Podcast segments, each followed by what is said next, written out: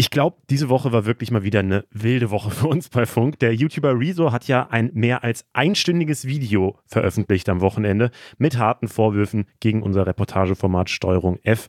Darüber reden wir hier in der Folge auch und zwar mit dem Content-Chef von Funk. Was ist da eigentlich passiert und was bedeutet das jetzt für Funk? Das ist natürlich so ein bisschen ein internes Thema. Wir finden es trotzdem wichtig, darüber zu reden. Aber natürlich sprechen wir auch und als erstes über alles, was sonst so los war aus der Funkzentrale in Mainz. Das ist, was die Woche wichtig war.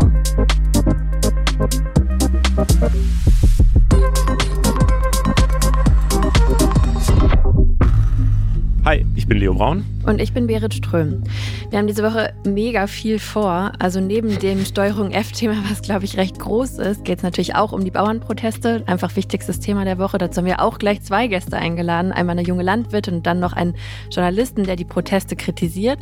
Und dann sprechen wir auch noch mit einer Journalistin von Korrektiv, die an der Recherche zum AfD-Geheimtreffen mitgearbeitet hat. Damit starten wir jetzt in die Folge rein und gucken als allererstes, wie immer, was am meisten gegoogelt wurde. 100.000 Google-Suchanfragen oder mehr hatten diese Woche auch noch mega viele Begriffe. Die Woche ist wirklich mhm. einfach richtig voll.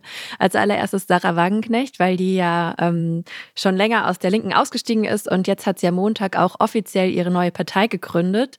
Bisher gab es ja nur einen vorläufigen Verein. Es war auch noch nicht ganz klar, wie die Partei heißen soll. Die Partei heißt aber jetzt so wie der Verein auch, nämlich Bündnis Sarah Wagenknecht, Vernunft und Gerechtigkeit. Aber anders als vorher angekündigt, will sie jetzt doch auch den Parteivorsitz übernehmen. Finde ich, macht auch Sinn, wenn die Partei so heißt. Ähm, Co-Vorsitzende wird Amira Mohammed Ali, die war früher auch die Fraktionschefin von der linken Fraktion und es wurden noch ein paar weitere Ämter vorgestellt. Programmatisch gab es aber jetzt noch keine Neuigkeiten seit der Vorstellung von diesem Manifest im Oktober schon. Wagenknecht sagt aber, die Partei wolle ihr Programm basisdemokratisch erstellen. Ähm, ja, und Ziel sind ja die WählerInnen von ganz links und ganz rechts. Und es wird auf jeden Fall spannend, weil die Prognosen für die Partei vorab schon super weit auseinandergehen. Von drei bis elf Prozent war alles dabei. Voll, ich glaube, ich habe jetzt die erste Umfrage, wo sie wirklich, also von Forsa, eine Umfrage, wo, sie, wo die äh, Bündnis Sarah Wagenknecht-Partei tatsächlich auch einfach ganz normal abgefragt wird. Und zwar für Brandenburg für die Landtagswahl. Ähm, da würde sie bei 4% landen, also noch nicht über die 5%-Hürde kommen. Aber ich meine, es ist auch noch ein bisschen hin, bis da wieder gewählt wird.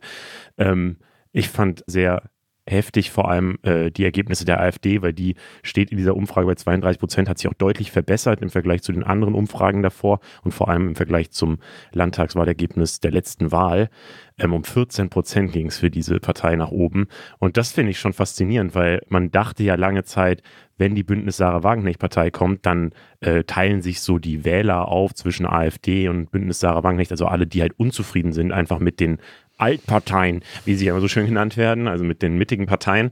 Ähm, und das scheint aber ja nicht so passieren, zumindest laut dieser einen Umfrage. Das ist jetzt eine sehr kleine Zahlenbasis, muss man sagen. Ja, ich glaube, wir werden sowieso an diesem Thema hier dranbleiben im Superwahljahr. Yes. Viel gegoogelt wurde auch Hans im Glück. Die würden sich, glaube ich, freuen, wenn sie viel gegoogelt werden. Wenn es jetzt nicht diese Woche gewesen wäre, weil es geht um den Investor Hans-Christian Limmer. Äh, der hat Anteile an der Gastrokette Hans im Glück. Das ist ja so ein Burgerladen. Ähm, der hat aber auch Anteile oder der ist der Gründer von Backwerk, diesem Billigbackleiden und er ist ähm, jetzt eben verwickelt in eine Korrektivrecherche zu einem geheimen rechten Treffen, wo ganz viele Strategien ausbaldowert wurden. Darüber sprechen wir gleich nochmal ausführlicher. Ja, außerdem wurden auch noch die Bauernproteste gegoogelt. Darüber sprechen wir auch gleich noch ausführlicher. Und dann machen wir weiter mit den Bahnstreiks, die auch mal wieder ähm, diese Woche viel gegoogelt wurden. Ich habe letztens in so alte Skripte von uns reingeguckt und eigentlich ist Bahnstreiks in fast jeder Woche in den Google-Suchanfragen gefühlt. ähm, seit Mittwoch streikt die GDL, also die Gewerkschaft der Lokführer, mal wieder. Die Weihnachtspause der Streiks ist also offensichtlich rum und ähm, heute, also am Freitagabend, soll der Streik dann auch erstmal vorbei sein. Betroffen sind bzw. waren 80 Prozent der Fernzüge, Regionalbahn und S-Bahn-Verkehr aber nur teilweise. Und die Deutsche Bahn, die hatte noch versucht, den Streik durch eine Klage zu stoppen. Das war aber erfolglos. Es geht weiter auch um die gleichen Themen. Also die GDL fordert, dass ja die Schichtarbeitenden 35 statt 38 Stunden die Woche arbeiten sollen bei gleichem Gehalt. Außerdem 555 Euro mehr pro Monat für alle Beschäftigten und eine Inflationsausgleichsprämie. Und GDL-Chef Klaus Wieselski, der hat der Deutschen Bahn auch schon mit dem nächsten Streik gedroht, wenn sie nicht bis Freitag ein Angebot vorlegen. Und Stand jetzt ist es auf jeden Fall noch nicht passiert. Viel gegoogelt wurde auch Franz Beckenbauer und zwar über zwei Millionen Mal. Der ist am Samstag nämlich im Alter von 78 Jahren verstorben. Beckenbauer, auch bekannt als der Kaiser, äh, war der vielleicht größte deutsche Fußballer ever. Er ist äh, Weltmeister als Spieler und Trainer geworden. Durch ihn wurde die Fußball-WM 2006 auch in Deutschland ausgetragen. Ähm, auch wenn man im Nachhinein dann wusste, dass das gar nicht so sauber gelaufen ist, wie wir alle uns das gewünscht hätten. Also auch da ähm, ist ein bisschen Geld geflossen, wie das ja bei der FIFA vielleicht häufiger vorkommt. Aber er hat auf jeden Fall für viele den deutschen Fußball eben fast 50 Jahre lang geprägt. Deswegen ist es, glaube ich, ein sehr wichtiger Mensch für viele Leute gewesen. Und dann bleiben wir noch ganz kurz beim Sport, nämlich die Handball-EM 2024 wurde auch noch gegoogelt.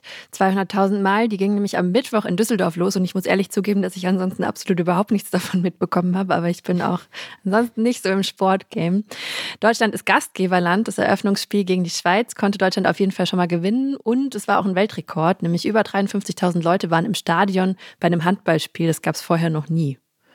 Ich finde es ja irgendwie nice, dass es gerade so, wir haben letzte Woche über die Darts-WM geredet und jetzt Handball, EM und so, dass es zumindest noch so die positiven Sachen zwischendrin gibt. Ich finde, so in einem Nachrichtenpodcast wird man sonst immer so ein bisschen depressiv. Mhm.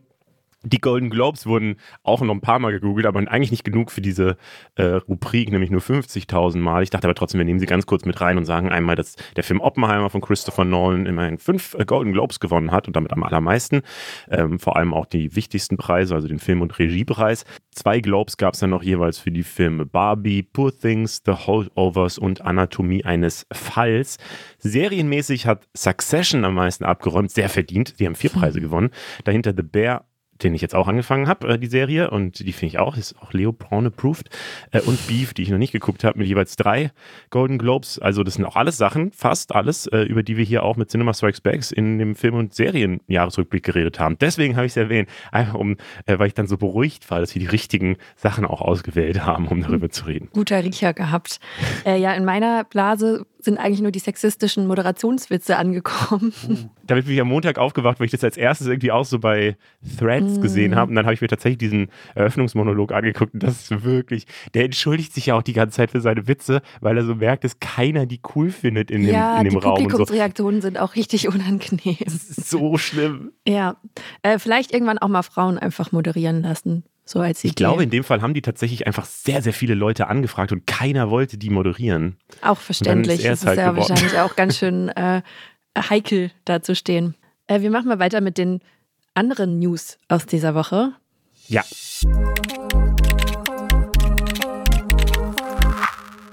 Das vermutlich größte Thema dieser Woche waren natürlich die Bauernproteste. Und ich fand es echt heftig. Ich hatte am Dienstag mal so in die YouTube-Trends reingeguckt und unter den 20 Top-Videos waren 15 davon nur zu diesem Thema und eins über Pumuckel. Ähm, und natürlich aber auch in allen anderen Medien, nicht nur auf YouTube. Genau, ganz kurz zusammengefasst, äh, wegen der Schuldenbremse musste die Regierung ja kurzfristig ziemlich viel Geld sparen, das eigentlich für 2024 auch schon eingeplant war. Und Teile dieser Kürzung sollte eben explizit die Landwirtschaft betreffen. Da geht es einmal darum, dass LandwirtInnen jetzt Kfz-Steuer zahlen sollen.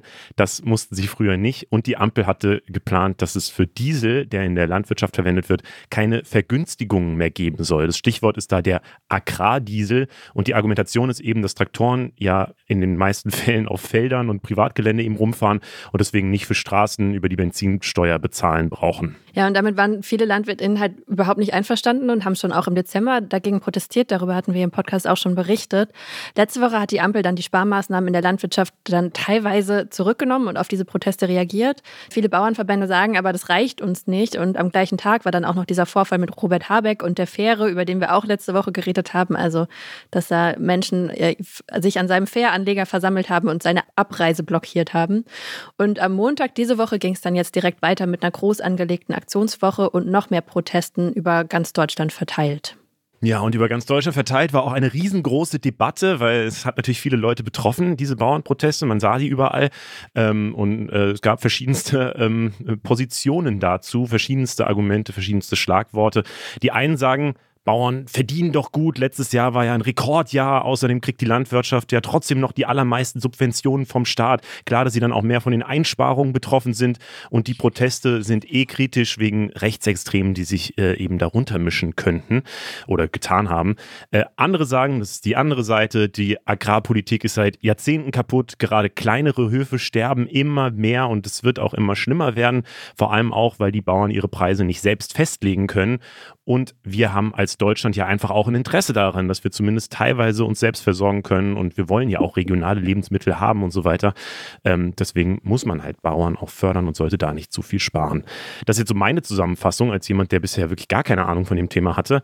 Ähm, wir wollen das aber jetzt mal durchgehen mit Leuten, die äh, sich dazu besser auskennen. Nämlich einmal Doro Sterz von der Jungen Arbeitsgemeinschaft für bäuerliche Landwirtschaft. Sie ist selbst junge Landwirtin und dann noch mit dem Journalisten Julius Geiler. Er hat im Tagesspiegel einen Artikel geschrieben, in dem er die Protestformen gerade kritisiert. Hi, ihr beiden.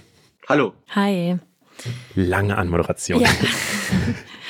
Die Ampel hat ja einen Teil der Sparmaßnahmen für die Landwirtschaft wieder zurückgenommen, Doro. Äh, gleichzeitig liest man aber auch immer wieder, die Landwirtschaft geht es gerade eben so gut wie lange nicht. In den letzten zwei Jahren haben LandwirtInnen Gewinne auf Rekordniveau erwirtschaftet. Warum reicht denn das jetzt vielen Landwirtinnen und den Bauernverbänden nicht aus? Ähm, also um das Bild ein bisschen komplexer zu zeichnen, muss man halt auch sagen, ähm, diese Rekordgewinne waren auch nach Rekordtiefs. Das heißt, äh, das heißt, die Höfe haben auch einfach jahrelang unter dem Preis gewirtschaftet, den sie, also sie haben einen geringeren Erzeugerpreis bekommen als die Produktionskosten waren. Das heißt, da ist erstmal ein ziemlich großes Loch, was aufgefüllt werden muss. Und andererseits, ähm, genau, ist es ganz wichtig, und das ist in der aktuellen Debatte leider viel zu wenig da zu betonen, die Höfe in Deutschland sind sehr, sehr, sehr unterschiedlich. Es gibt unglaublich viele verschiedene Größen, Betriebsformen etc. Manche sind von den Sparmaßnahmen mehr oder weniger betroffen. Ähm, aber man kann auf jeden Fall nicht alle über einen Kamm scheren und sagen, alle haben Rekordgewinne gemacht. Das geht nicht.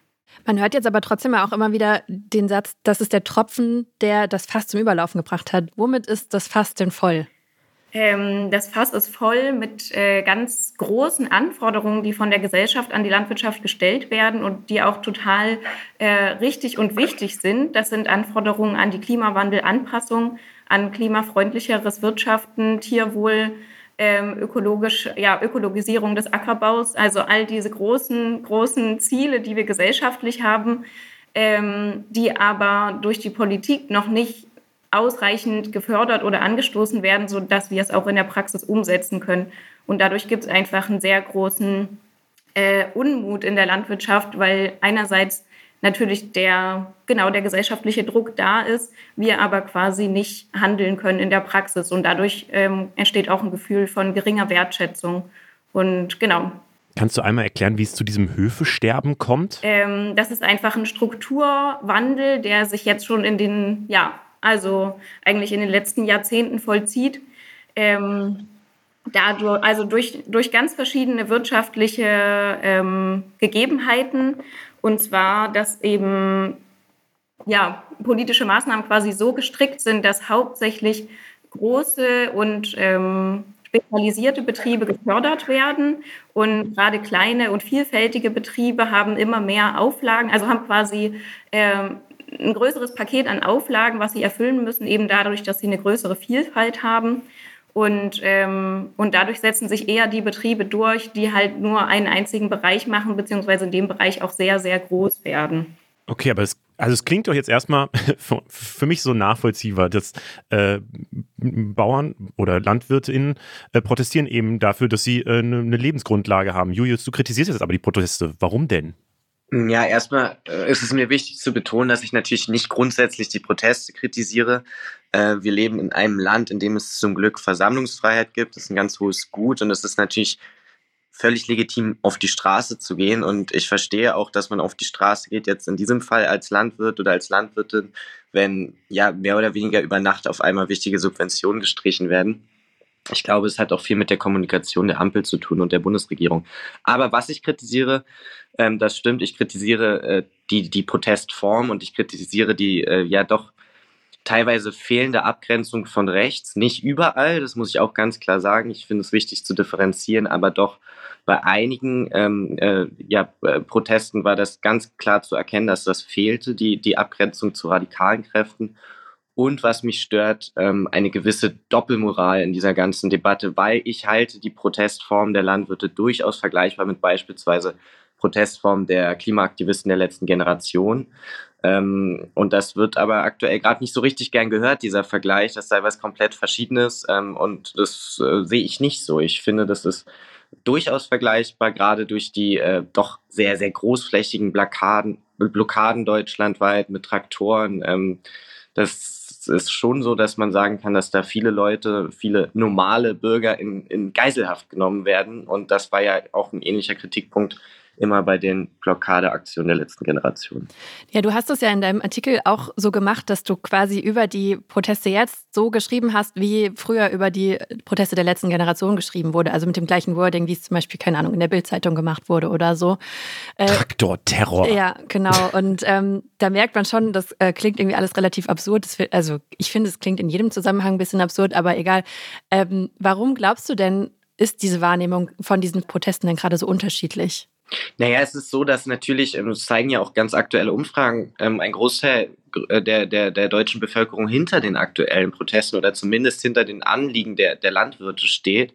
Ähm, das zeigt sich dann natürlich auch in der, in, in der Politik und auch in der medialen Berichterstattung. Also diese grundsätzliche Perspektive und, äh, und Meinung wird halt aufgenommen und ähm, deswegen wird anders über diese Protestform berichtet als jetzt beispielsweise bei der letzten Generation, die ja von Anfang an nur sehr, sehr wenige ähm, Unterstützer hinter sich versammeln konnten, was besonders absurd ist, wenn man sich überlegt, dass sogar die Grünen damals sich sehr, sehr früh von der letzten Generation distanziert haben, vor allem wegen der Protestform. Und jetzt auf der anderen Seite alle konservativen Kräfte, allen voran die CDU, aber selbst teilweise grünen Politiker eben sich hinter die Landwirte stellen und auch hinter die aktuellen Protestformen, wo ich eben nochmal sagen muss, ich sehe da keinen großen Unterschied zu den Klimaaktivisten. Mhm. Doro, wie schaust du auf jetzt diese Kritik, die Julius vorbringt? Ja. Also ähm, ihr habt ja dadurch, dass ihr mich als Vertreterin der jungen Arbeitsgemeinschaft Bäuerliche Landwirtschaft eingeladen habt, auch jemanden eingeladen, die sich äh, quasi direkt von vornherein von rechts abgegrenzt haben, weil wir auch ganz klar das Ziel haben, unsere Forderungen und unsere inhaltlichen ähm, Anliegen müssen wahrgenommen werden und das wollen wir auf keinen Fall durch diese rechte Vereinnahmung überschatten lassen.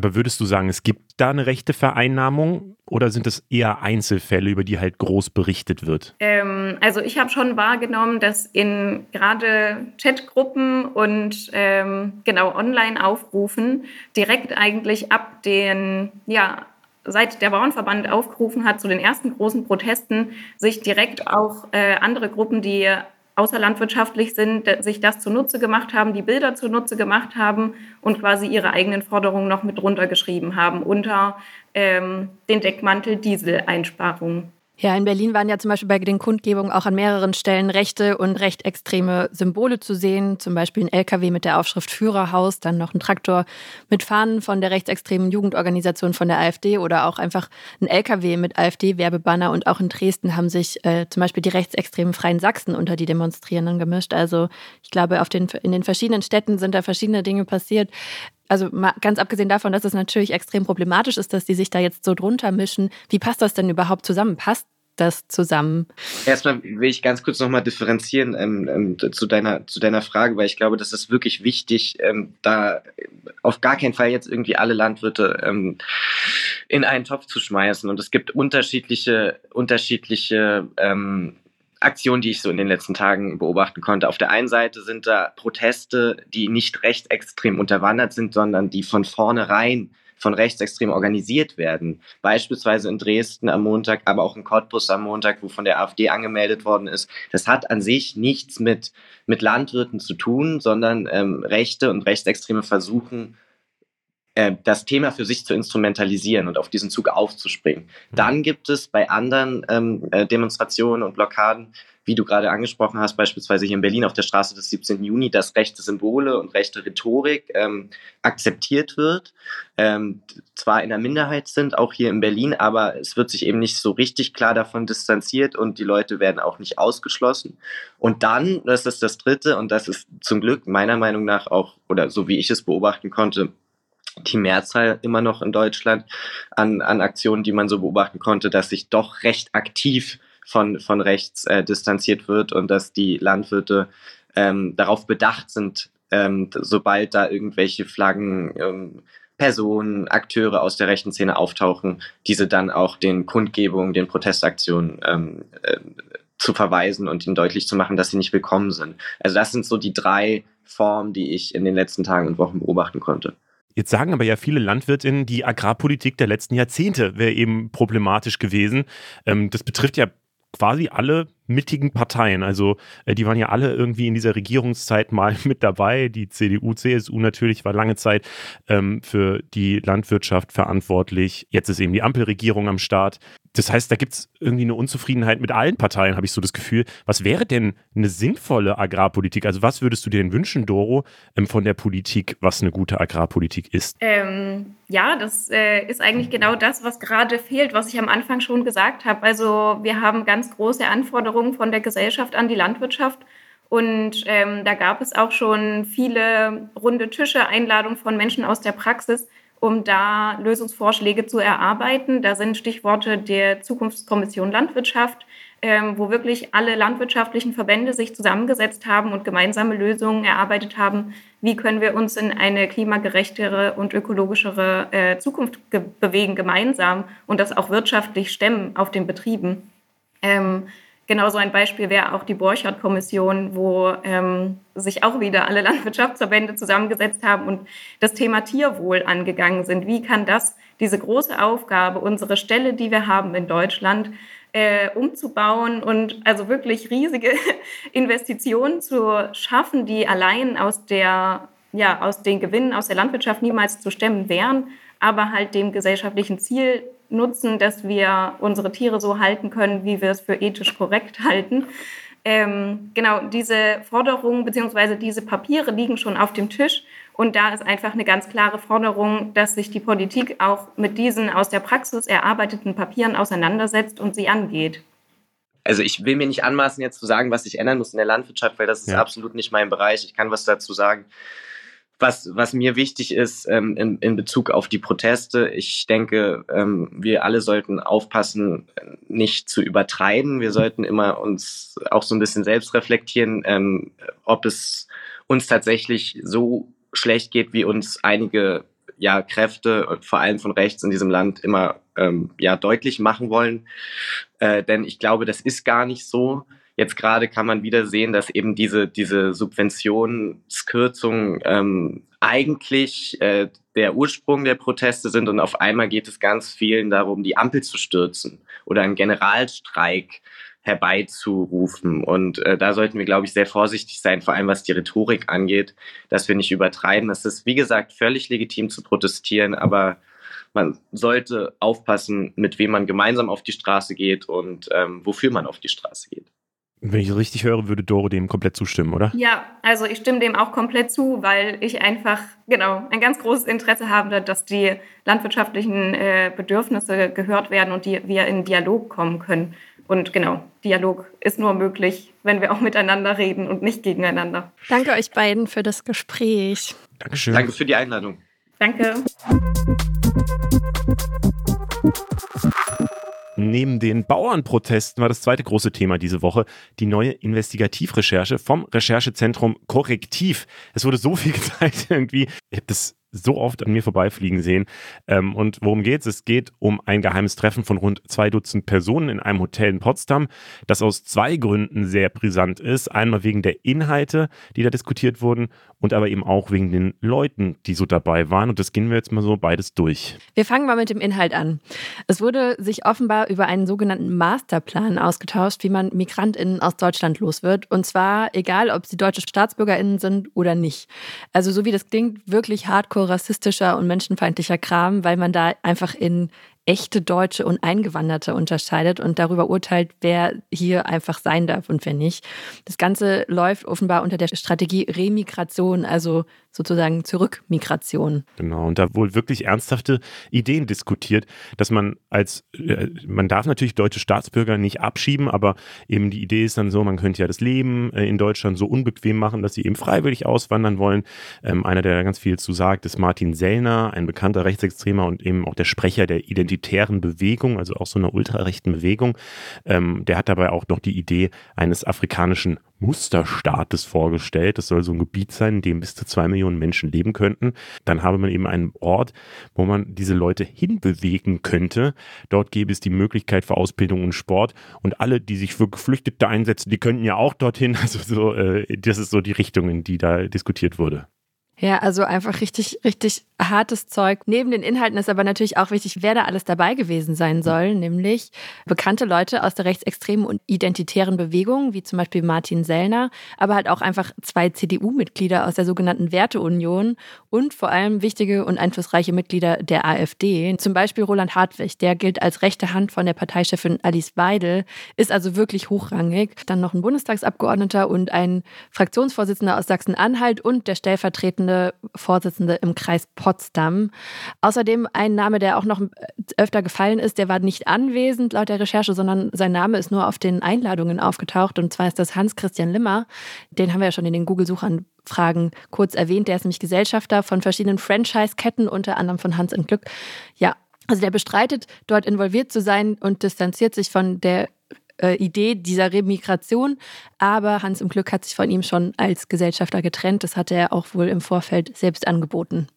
Ja, ähm, ich habe jetzt ein paar Mal gelesen, gerade auch wegen den ganzen AfD-Leuten, die da eben am Start waren, ähm, weil das natürlich hat, hat eine Diskussion ausgelöst, aber manche waren auch so, hä, wen überrascht denn das jetzt? Weil die AfD wird ja in manchen Bundesländern vom Verfassungsschutz als gesichert rechtsextrem gelabelt. Und klar haben die dann solche Positionen. Wieso ist das jetzt so eine große Meldung? Und das haben wir genau auch mal bei Gabriela Keller von Korrektiv nachgefragt. Sie ist eben Teil der Recherche-Crew, die das jetzt herausgefunden hat. Und sie antwortet darauf so. Also das haben, glaube ich, auch die Entwicklungen der letzten Monate und Jahre gezeigt, dass man anfangs auch in Medienkreisen noch geglaubt hat, man muss die AfD als rechtsextrem enttarnen, damit die Leute, die nicht mehr wählen, inzwischen, glaube ich, gibt es ziemlich viele Anhaltspunkte dafür, dass Leute, die wählen, weil die rechtsextreme Position vertreten. Das war halt auch das, also wir haben überwiegend Zuspruch bekommen, aber wenn es Kritik gab, dann so, ja gut, das sind AfD-Leute, die AfD Sachen planen. Was soll denn daran geheim sein? Das Geheime ist die Organisation und das Entwerfen von konkreten Strategien übergreifend mit anderen rechtsextremen Milieus. Das ist das Geheime. Natürlich nicht, dass sie wollen, dass Deutschland völkisch deutsch ist. Also das ist natürlich ein No-Brainer. Das Ganze hat in diesem Jahr natürlich eine besondere Wichtigkeit, weil eben drei Landtagswahlen in ostdeutschen Bundesländern anstehen, äh, wo eben die AfD gerade auch einfach ganz besonders äh, viele Stimmen bekommen würde, wenn man den aktuellen Prognosen glaubt. Und hier sagt Gabriela Keller, diese Recherche kann uns nochmal die Augen öffnen, mit wem es da eigentlich insgesamt zu tun haben. Die AfD ist ja in einigen Bundesländern bereits als gesichert rechtsextrem eingestuft und die Parteispitze hat sich immer darauf zurückgezogen zu sagen, so, ja, das waren halt die da hinten oder das waren die in diesem Landkreis, dieser Ortsgruppe und da war ein ganz komischer Abgeordneter und da sind wir auch überhaupt nicht mit einverstanden. Und hier haben wir aber Leute, die tatsächlich ziemlich weit oben in der Hierarchie sind. Wir haben Mandatsträger, Bundestagsabgeordnete, einen Fraktionsvorsitzenden aus dem Bundesland und vor allem den Herrn Hartwig, der die rechte Hand von Alice Weidel ist und also noch weiter hoch in der Parteispitze geht es ja kaum die ziehen sich jetzt natürlich darauf zurück, dass sie sagen, es war keine Parteiveranstaltung. Ja, das hat ja auch keiner behauptet. Aber die Partei war da und sie hat sich beteiligt und hat nicht zu erkennen gegeben, nach den Belegen, die wir vorliegen haben, dass sie irgendwas nicht einverstanden ist. Im Gegenteil, die Leute, die da waren von der AfD, haben sehr viele Vorschläge gemacht, wie sie diese Remigration möglich machen wollen und was sie dazu für Ideen haben und was sie da für Ziele verfolgen. Und es sind Leute, die politisch entweder schon Macht haben oder das möchten und dann kann man natürlich bestimmte Dinge auch umsetzen. Das heißt, es kann sehr konkrete Folgen haben für sehr viele Leute, die in diesen Ländern, Bundesländern leben. Wir schauen kurz nochmal, wie auf die Recherche reagiert wurde. Wie gesagt, auf Social Media wurde sie zumindest in meinen Feeds relativ breit ja, geteilt. Auch. auch in der Politik gab es äh, viele Entsetzen. Also auch selbst Bundeskanzler Olaf Scholz hat sich bei Ex geäußert und er schreibt, äh, wer sich gegen unsere freiheitliche demokratische Grundordnung richtet, ist ein Fall für unseren Verfassungsschutz und die Justiz. Und weiter, wir schützen alle unabhängig von Herkunft, Hautfarbe oder wie unbequem jemand für Fanatiker mit Assimilationsfantasien ist. Ja, auch andere äh, Politiker von CDU, FDP, SPD, Linken und Grünen zeigen sich schockiert. Manche sagen, dass jetzt nochmal wichtiger ist, die AfD zu verbieten. Zum Beispiel der CDU-Abgeordnete Roderich Kiesewetter hat so in die Richtung argumentiert. Aber das scheinen bisher noch Einzelmeinungen zu sein. Zumindest wenn ich das so überblicke, ist jetzt nicht die riesengroße AfD-Forderungswelle ausgebrochen. Ähm, von der AfD hört man andere Töne, erstaunlicherweise. Ähm, die äh, sagen nochmal klar, dass das keine Parteiveranstaltung gewesen ist und ähm, das deswegen sowieso gar nicht zählt. Und zum Beispiel der Vorsitzende der AfD in Saarland, der heißt Becker und der nennt die Recherche ein primitives Denunziantentum des linken Netzwerks. Alles klar des linken Netzwerks. Was man vielleicht auch noch dazu sagen muss, ist es ähm, manche dieser Sachen, also dieses Thema Remigration, ist eine Sache, die die AfD ganz offen formuliert. Mhm. Ne? Ähm, also das ist jetzt nicht, das ist jetzt nicht so das Geheime dahinter, dass sie die Leute aus Deutschland raushaben will. Das ist schon eine ganz klare, offensichtliche Parteiposition und das muss und sollte, glaube ich, jeder wissen, der die AfD wählt ähm, und dabei denkt, dass halt der Ampel eins auswischt oder irgendwie sowas. Man wählt da halt wirklich eine Partei, die mit rechtsextremen Positionen auftritt. Und wir gucken jetzt nochmal nach Frankreich. Da ist nämlich äh, die Premierministerin e-, Elisabeth Born am Montag zurückgetreten. Und die Premierministerin, die steht in Frankreich direkt unter dem Präsidenten, also in dem Fall jetzt Emmanuel Macron. Deshalb hat Born eigentlich eine super wichtige Rolle auch in der Regierung gespielt. Die äh, steht aber momentan ganz schön in der Kritik. Mhm, die Lage ist nämlich so. Also Macron wurde in letzter Zeit ziemlich stark für sein neues Migrationsgesetz kritisiert, auch aus dem eigenen Lager. Ähm, das neue Gesetz macht es nämlich schwerer für MigrantInnen ins Land zu kommen und rund ein Viertel seiner eigenen Anhänger hatten sich geweigert, diesem Gesetz im Parlament zuzustimmen. Früher wurde seine Politik eher als Mitte-Links eingeordnet. Jetzt sieht es so aus, als würde er sich weiter nach rechts bewegen, ähm, auch weil die Stimmung im Land, muss man glaube ich auch ganz klar sagen, ähm, eben ganz, also deutlich migrationskritischer ist. Ähm, Elisabeth Born schreibt in ihrem Rücktrittserklärung jetzt, sie müsse zurücktreten. Viele vermuten deshalb, dass sie gar nicht ganz freiwillig gegangen ist. Es wird damit gerechnet, dass Macron demnächst noch mehr Kabinettsmitglieder auswechseln könnte. Ja, der steht nämlich dieses Jahr besonders unter Druck. Also einmal die Europawahl, die ansteht. Da könnte mhm. es nämlich sein, dass eine große Konkurrentin von der rechtsextremen Partei Rassemblement National, also Marine Le Pen, ähm, gewinnen könnte. Und außerdem finden dieses Jahr noch die Olympischen Spiele in Frankreich statt. Deswegen wünscht sich Macron vermutlich, dass bis zum Sommer alles wieder so ein bisschen zur Ruhe findet. Und deswegen versucht er gerade einmal Politik für links, aber auch für rechts gleichzeitig zu machen. Bei diesem Migrationsgesetz war es zum Beispiel so, dass es zwar grundsätzlich für Migrantinnen es schwerer macht, ins Land zu kommen. Es wurden aber auch gleichzeitig äh, die Bedingungen für ausländische Arbeitskräfte im Land dann gelockert. Also der versucht da irgendwie immer diesen Spagat. Ob das so gut klappt, ist dann aber eine andere Frage. Mhm. Es gibt jetzt aber auf jeden Fall auch schon einen neuen Premierminister, nämlich Gabriel Attal. Äh, der ist der jüngste Premierminister, den Frankreich je hatte. Der ist nämlich 34 Jahre alt. Ähm, und äh, ist auch der erste offen homosexuelle ähm, Mensch in dieser Position. Und vor allem, und das ist wahrscheinlich für Macron wichtiger, er ist halt unglaublich beliebt. So, ne? Also er war vorher Bildungsminister und ähm, hat jetzt aktuell viel bessere Zustimmungswerte als Macron. Ich habe da so eine Einschätzung im Deutschlandfunk zugehört und die sagen eben, dass Macron sich eben vielleicht auch erhofft, einfach dadurch eben selber von der Beliebtheit so ein bisschen was abzubekommen und vor allem aber auch, dass äh, Macron bei der nächsten Wahl ja nicht mehr antreten wird ähm, und äh, deswegen vielleicht jetzt tatsächlich einfach so einen Nachfolger aufbaut, weil ähm, dieser neue Gabriel Attal eben so ein bisschen so dieses dynamische und junge und beliebte und ich packe an und mache richtig was und so ähm, eben ver verbreitet, wie Macron das eben früher getan hat, als er noch nicht so viel kritisiert wurde. Äh, politisch kommt dieser Gabriel Attal eher aus, äh, also ein bisschen aus der linkeren Ecke, also jetzt nicht krass links, aber so ein bisschen und ähm, hat aber jetzt auch schon bei, bei manchen Gesetzen, ähm, der hat zumindest ein Kleidungsstück oder so verboten und ähm, da wird, das wird, das gibt ganz viel Applaus von rechts jetzt eben, er wird insgesamt so eher als mittig angesehen. Ähm, und dieses Mittige ist ja genau das, wo Macron auch hin möchte. Deswegen passt es vielleicht gut zusammen. In einem US-Passagierflugzeug von Alaska Airlines ist letzten Freitag eine Tür weggeflogen. beim Flug, also das Schlimmste, was man sich nur vorstellen kann, ist mhm. passiert. 171 PassagierInnen haben in diesem Flugzeug gesessen. Schwer verletzt wurde zum Glück niemand, weil alle angeschnallt waren und niemand direkt am Fenster gesessen hat. Aber durch diesen krassen Sog sind halt ganz viele Sachen aus diesem Flugzeug einfach rausgesogen worden. Also ganz viele Smartphones, die irgendwie rumlagen oder auch so ein paar Kopflehnen, die lose waren. Das ist alles aus dem Fenster geflogen und das Flugzeug musste dann notlanden.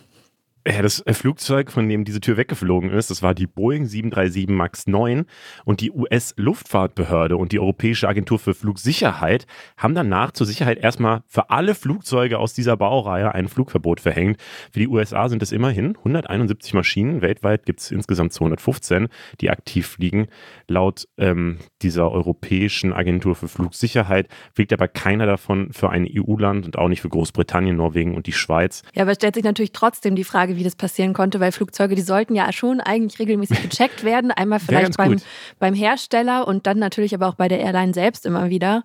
Ähm, und das National Transportation Safety Board, das ist so eine US-Verkehrsbehörde, die überprüft jetzt auch diesen Fall, um einmal herauszufinden, warum dieses Flugzeug von der Airline überhaupt eingesetzt wurde.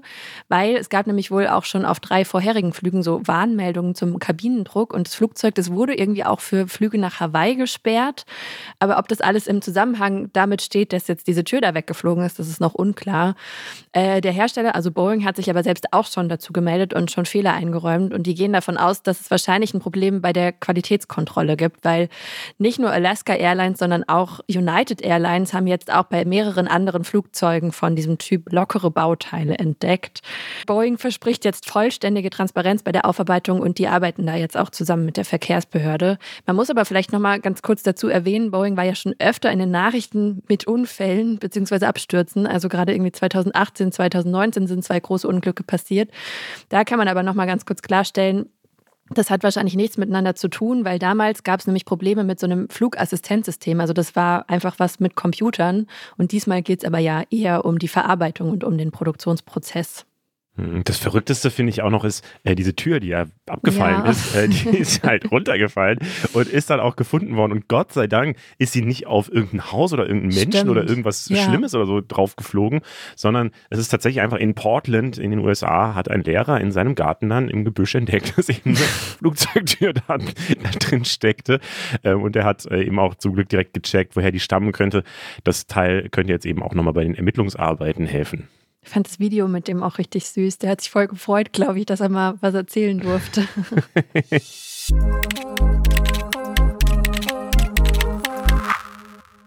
Ich war am Samstag im Kino und kurz bevor ich los musste, habe ich zufällig gesehen, dass Rezo wieder ein Video gegen Steuerung F hochgeladen hat. Und das war der Moment, als ich wusste, die Woche wird wahrscheinlich wieder aufregend für uns alle in der Funkzentrale. Und so war es dann auch. Ähm, deswegen würde ich hier auch noch mal kurz drüber reden, weil es am Ende ja auch um die journalistische Qualität von Funk geht und auch dieser Podcast so ein bisschen immer mit dabei war. Wir hatten ja die erste Runde kurz vor Weihnachten in der Folge schon mal grob zusammengefasst. Also das Reportageformat Steuerung F, was zu Funk gehört, hat ein Video über eine Firma für Nahrungsergänzungsmittel gemacht. Die heißt More Nutrition und steht schon seit Jahren in der Kritik. Das bezweifelt übrigens auch eigentlich niemand. Rezo selbst hat dazu nämlich auch schon ein Video gemacht über die Vorwürfe gegen More Nutrition. Genau, Rezo ähm, hat aber auch ma jahrelang massivst Werbung für More Nutrition gemacht. Deswegen kam er auch in der Reportage von Steuerung F vor. Rezo wirft aber dieser Reportage vor, da, dass da Falschaussagen drin sind. Teilweise würde bewusst gelogen werden und es gab schlechte und unprofessionelle Kommunikation. Steuerung F hat darauf in einem Video geantwortet. Das haben wir hier schon zusammengefasst. Und diese Antwort, das ist jetzt neu, kritisiert Rezo in einem neuen Video vom Wochenende eben. Darin sagt er, dass die Steuerung F aus vielen der Kritikpunkten rausgeredet hätte und dabei wieder wieder lügen würde, dass im Video bewusstes Framing betrieben werde und einfach journalistische Standards verletzt werden, was natürlich bei einem öffentlich-rechtlichen Format äh, harte Vorwürfe sind. Und ein Beispiel aus seinem Kritikvideo betrifft eben auch diesen Podcast hier, weil äh, die Reporterin Desiree, die war ja im November bei uns zu Gast und hat von ihrer Recherche im Interview erzählt. Sie hat dabei über Rezo gesagt, dass es bis zur Veröffentlichung ihres Videos zu keinem persönlichen Gespräch zwischen den beiden gekommen sei. Und dabei gab es aber ein Hintergrundgespräch zwischen Steuerung F und Rezo. Steuerung F hat daraufhin behauptet, dass Desiree von sich selbst geredet hätte, also persönlich hätte sie nie mit Rezo geredet. Und Rezo sagt jetzt in dem neuen Video, dass das gelogen ist. Sie sagt im selben Satz nämlich öfter wir und meint damit nicht sich, sondern das ganze Format. Und das würde generell wenig Sinn ergeben, wenn sie an der Stelle plötzlich dann nur von sich persönlich geredet hätte. Genau, wir haben diese Stelle aus dieser Podcast-Folge rausgenommen und das auch nochmal äh, unter die Folge drunter geschrieben. Äh, aber solche ähnlichen Beispiele gibt es relativ viele und die wirken auf mich äh, tatsächlich erstmal gut belegt. So aus dieser Außensicht mit der Steuerung F-Reportage habe ich halt nichts zu tun und die Vorwürfe sind eben ziemlich massiv. Deswegen wollen wir heute drüber sprechen, was das jetzt eigentlich für Funk heißt, aber auch eben, ja, wie Steuerung F mit den Vorwürfen umgeht. Dazu äh, ist Stefan Spiegel bei uns. Er ist Content-Verantwortlicher bei Funk und äh, mein direkter Chef. Hi Stefan. Hi. Hallo. Vielleicht einmal kurz zur Rollenklärung, weil das, glaube ich, in der Stelle wichtig ist. Das ist ein Funk-Podcast und Berich und ich gehören beide zu Funk. Äh, ich sitze hier direkt auch in der Funkzentrale und habe deswegen auch intern natürlich viel mitgekriegt. Und ich bin für die Instagram-Seite verantwortlich von Funk. Deswegen habe ich äh, diesen Post gebaut, der am Mittwoch online ging, wo wir den Part von Rezo äh, thematisieren und darauf eingehen, der die Insta-Seite selbst betrifft. Da haben wir unseren Part meiner Meinung nach komplett transparent aufgearbeitet. Deswegen darum würde es jetzt hier nicht gehen. Aber im Podcast ist es eben, und das ist eben wichtig, wichtig. Es ist unser Job, Journalismus zu machen. Deswegen sind die Fragen natürlich nicht abgesprochen. Und ich versuche genauso kritisch auf die Situation zu schauen wie bei jedem anderen Thema. Und damit legen wir jetzt mal los mit dem Gespräch. Ähm, Stefan, das Video ist ja am Samstag online gegangen. Wie ist denn dein Eindruck von dem Rezo-Video und den ganzen Vorwürfen? Ja, ich glaube, der ist ganz ähnlich wie dein Eindruck. Ich habe das gesehen dann am, am Abend und habe mir gedacht, wie krass, weil das von außen wirklich so wirkt, als ob da ja, Fehler passiert sind und auch als ob da Falschaussagen passiert sind und es eine Haltung gab, die problematisch ist. Und das bedeutet für uns, dass wir da ganz genau hinschauen müssen, gemeinsam mit der Redaktion. Wir sind ja auch einen ziemlich engen Austausch die ganze Zeit mit der Redaktion und dieses Video nehmen müssen und jeden Vorwurf, der da drin ist, nehmen müssen und ganz genau schauen müssen, ist da was dran, ist da nichts was dran, wie ist unsere Haltung dazu und das dann eben auch transparent machen müssen. So, mhm. das ist, glaube ich, die, der einzige und richtige Weg, wie wir damit umgehen können. Das ist natürlich ein sehr langes Video. Ne? Es braucht Zeit. Ich glaube, jeder, der erwartet, dass man sich ganz schnell dazu äußert, der wird ein bisschen enttäuscht, weil es dauert eben. Aber diese Zeit muss man sich jetzt nehmen und äh, dann auch ja, da sehr, sehr klar sein in der Antwort. Mhm, aber da stellt sich ja die Frage, wie kann das denn passieren? Also der ganze Fall, das ist ja jetzt das zweite Video von Rezo. Wieso kommt Funk jetzt erst dazu? Wieso wird es jetzt erst richtig aufgearbeitet? Ähm, ja, hätte das nicht schon längst passieren müssen? Also das Video ist ja noch mal krasser als das erste Video von Rezo.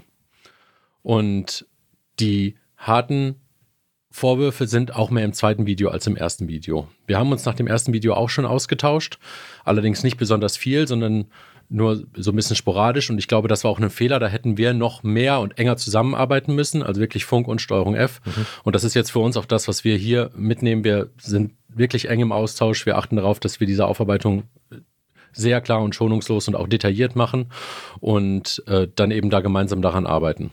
Mhm. Ich denke mir halt die ganze Zeit, dass Leute Fehler machen. Das ist klar, das passiert so, die müssen dann aufgearbeitet werden und dann ist, glaube ich, auch alles wieder okay. Aber hier stehen ja tatsächlich auch Vorwürfe im Raum, dass bewusst gelogen wurde. Vor allem in der Aufarbeitung der Redaktion. Also das ist jetzt nicht irgendwie das Versehen, Vergehen von einer Person, die irgendwie, die man, wo man sich dann rausreden kann oder so, sondern das ist ja dieses, dieses Stellungsnahme-Video gewesen, wo die ganze Redaktion am Ende hintersteht. Wie soll das denn laufen, dass ich irgendwie als normaler Zuschauer Steuerung F jemals wieder vertrauen kann oder auch in der nächsten Aufarbeitung vertrauen kann? Ich glaube, das Geheimnis liegt dann darin, dass man die Kontrolle über die Bewertung dieser Fehler ein bisschen abgibt. Und das ähm, haben wir auch so verabredet, dass wir ja das nicht nur in der Redaktion prüfen, sondern auch außerhalb der Redaktion prüfen lassen. Mhm. Ich glaube, das ist der einzige Weg, wie man, wie man das schaffen kann, ähm, ja, dass man, dass Leute, die unbeteiligt sind, die nichts mit dem Video zu tun hatten und auch nichts mit der redaktionellen Betreuung dieses Videos, auch auf diese diese Antworten schauen, auf die Vorwürfe und dann sagen, das war ein Fehler, das war kein Fehler, das war eine Falschaussage und so weiter. Und dass man dann daraus das ähm, in die Bewertung eben, wie es denn weitergeht, mit äh, einbezieht. Wer ist das denn, der dann extern prüft? Das ist noch nicht ganz klar. Kannst du ungefähr einschätzen, wie lange das dauern wird, bis wir wissen, wie es mit Steuerung F weitergeht? Wir haben uns einen Zeitplan äh, ähm, vorgenommen, der nicht ewig dauert, weil ich glaube, dass es auch wichtig ist, dass man da jetzt mit Hochdruck dran arbeitet und das nicht eben so nebenher macht, sondern dass das jetzt die Hauptarbeit ist von uns. Also es wird sich um Wochen handeln, nicht um Monate. Du hast in dem Interview mit dem Deutschlandfunk äh, von einem massiven Glaubwürdigkeitsproblem geredet. Wie soll man das denn jetzt so ganz generell wiederherstellen? Ich glaube, dass eine Chance darin besteht, dass man sich ein bisschen weitergehende Gedanken macht erstmal. Also, dass man, dass es jetzt nicht nur darum geht, diese Vorwürfe aufzuarbeiten, sondern sich auch zu fragen in diesem Format, wie können wir insgesamt transparenter und nicht nur in dem Format, auch vielleicht für Funk, wie können wir insgesamt transparenter werden?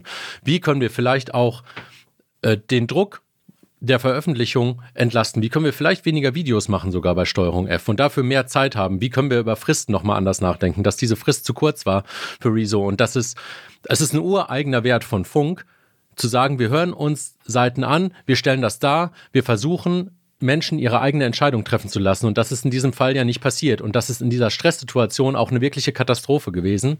Das kann man, glaube ich, so sagen. Und das sollte nie wieder vorkommen. Im Zweifel hätte man sagen müssen, wir veröffentlichen dieses Video nicht oder veröffentlichen es später und nehmen uns die Zeit, um mit Rezo in Ruhe zu sprechen.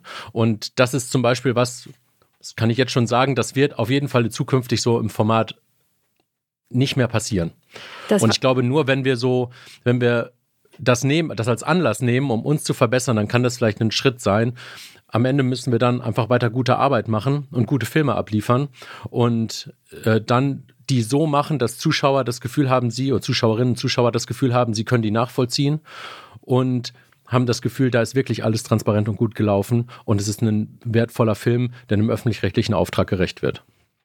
Da stellt sich für mich trotzdem nochmal die Frage, du hast es schon so ein bisschen angerissen, aber was bedeutet das denn für Funk generell? Es ist ja, also wenn, wenn sowas jetzt passieren konnte, was heißt es denn dann für die Inhalte, die in den letzten sechs Jahren veröffentlicht wurden, seit es Funk gibt? Was heißt es aber auch für die anderen Formate? Also wir haben 60 Formate ungefähr. Das heißt auch 60 verschiedene Teams, die teilweise ja, äh, also die ganz unterschiedlich sind, unterschiedliche Menschen, die vielleicht dann auch unterschiedlich arbeiten, Fragezeichen.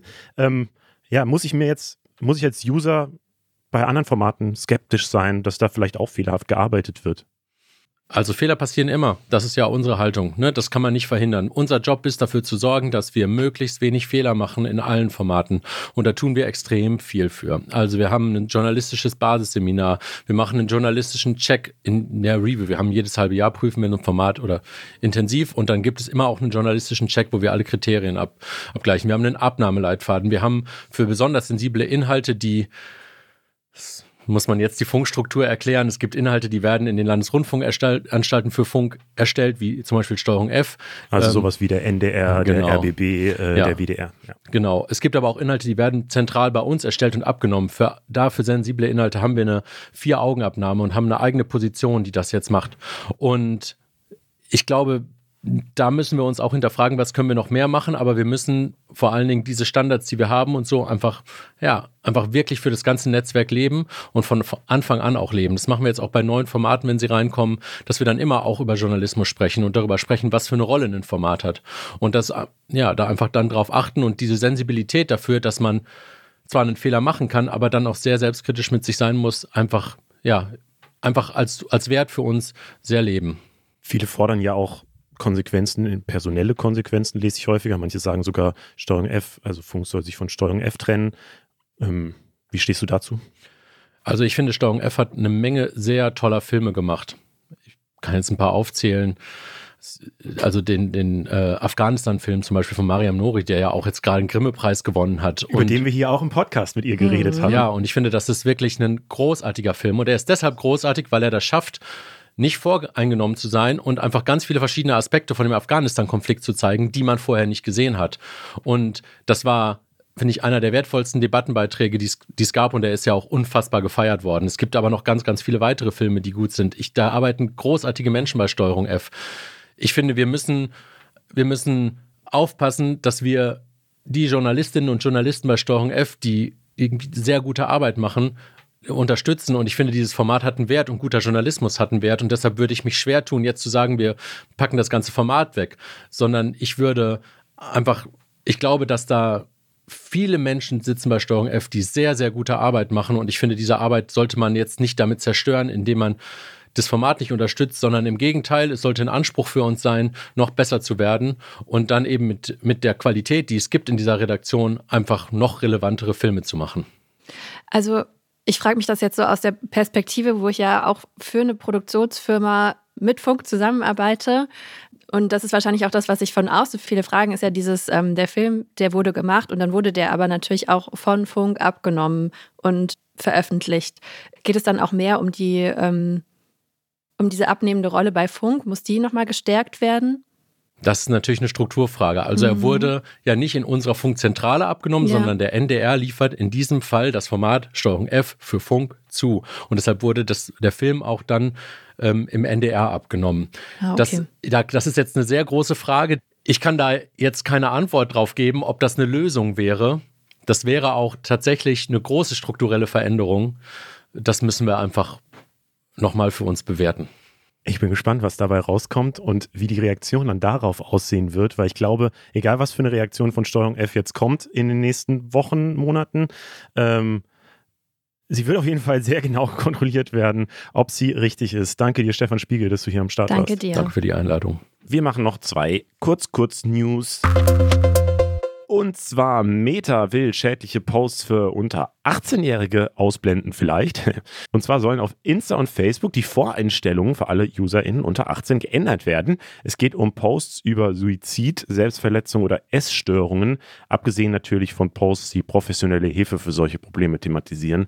Das Ding ist nur, es sind eben nur die Voreinstellungen, die kann man aber natürlich wieder ändern oder man gibt einfach gleich ein falsches Alter bei der Anmeldung an, an also es scheint ja Leute zu geben, die das machen, die noch nicht volljährig sind, dass sie einfach sagen, sie sind schon volljährig. Das wäre dann auch schon Kritikpunkt Nummer eins. KritikerInnen vermuten außerdem, dass Meta das nur macht, um härtere Regulierungen zu umgehen. Meta hat nämlich gerade Klagen von mehreren Bundesstaaten am Hals, weil Instagram für Gesundheitsschäden von Jugendlichen mitverantwortlich sei. Marlene Engelhorn will 25 Millionen Euro an die Allgemeinheit spenden. Und zwar ist Marlene Engelhorn äh, Österreicherin und sehr reich. Sie hat nämlich von ihrer Oma einen zweistelligen Millionenbetrag geerbt. Und das Geld, das kommt vom Chemiekonzern BASF. Den hat nämlich der Ur-Ur-Uropa irgendwann mal gegründet. Aber sie findet es unfair, weil sie dadurch natürlich einen ziemlich krassen finanziellen Vorsprung gegenüber dem Rest der Bevölkerung hat. Deshalb hat sie auch vor ein paar Jahren schon zusammen mit anderen MillionärInnen die Initiative Tax Me Now gegründet. Die fordert mehr Steuern für Reiche. Aber jetzt ganz unabhängig von dieser Initiative hat sie jetzt auch beschlossen, dass sie einfach 25 Millionen Euro von ihrem Erbe abgeben will. Wo das Geld landen wird, das soll ein Gremium entscheiden. Äh, das hat sie selbst gegründet und das heißt Guter Rat für Rückverteilung. Und da sollen jetzt 50 österreichische BürgerInnen, die das Land gut repräsentieren, dann zusammen mit Expertinnen entscheiden, wie das Geld verteilt wird.